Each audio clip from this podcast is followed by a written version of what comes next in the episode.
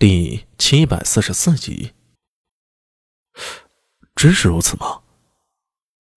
是不是我不知道，毕竟我也不是陛下肚子里的虫。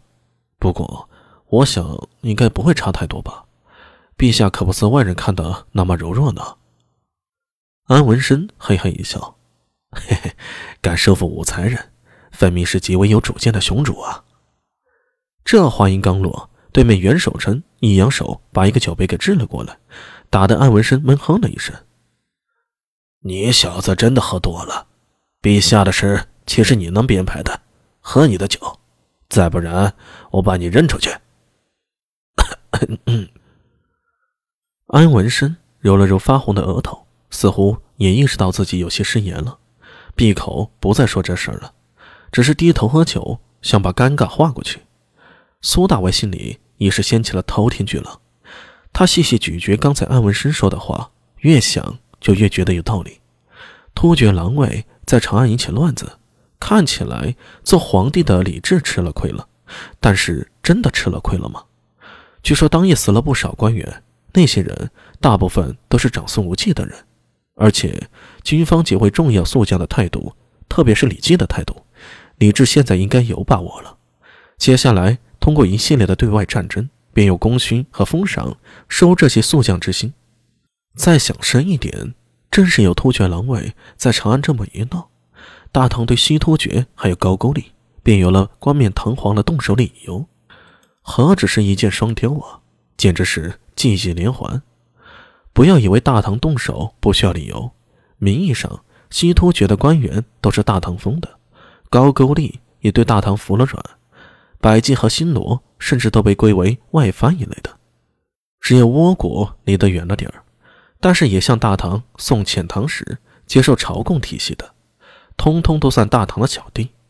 何况大唐是要打开门做生意，无缘无故向自己小弟用兵，还想灭人国，你让西域诸国怎么看？丝绸之路还做不做了？再者，大唐到李治这一代已经是第三任皇帝了，天下承平，百姓厌战。任何王朝经历三代，外部环境大体安定下，天下都是希望刀枪入库，马放南山。打仗是军人的荣耀，可不是百姓之福啊！当年隋炀帝便不是不明白这道理，频频对高句丽用兵，弄得天下鼎沸，结果生死果灭，沦为笑柄。但这一切阻碍，在上元夜突厥狼卫大闹长安，甚至企图刺杀李治之后，全都解决了。所谓逐如臣死，甚是大唐，如果君王被外地行刺扰乱都城，还没有所反应的话，就算理智答应，全长安、全大唐的百姓能答应吗？这便是民心所向。厉害，厉害呀！苏大为苦笑着吞咽了一口烈酒。这个时候说什么都是次要的。唯有杯中杜康能解千愁，事情不是他想的那样子，谁也说不好，只能说从结果上推，确实是对李治极有好处。这件事上，长孙无忌有好处，可以让李治的注意力从朝堂之内转移到周边敌国上；对李治也有好处，可以看清谁忠于自己，可以有理由对外动兵；对这些军方大小将领同样有好处。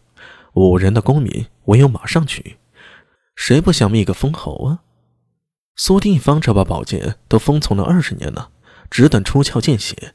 所以突厥狼卫这事儿看起来是坏事，实际上对大唐朝廷中各方都有好处。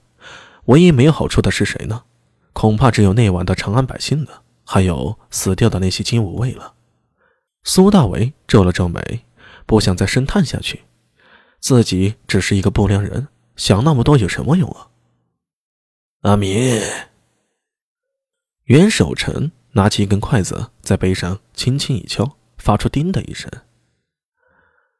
我之前听说你查案之事，据说你在查安定公主案子时，只用了十二个时辰，便给出答案，连赵国公都认了。那个，其实只是以讹传讹。我只是给出推论，但其实很多涉及到人心，是无法判断真伪的。苏大伟想起当日之事，摇了摇头。对呀，人心嘛，最难琢磨，所以何必自寻烦恼？论迹不论心吧。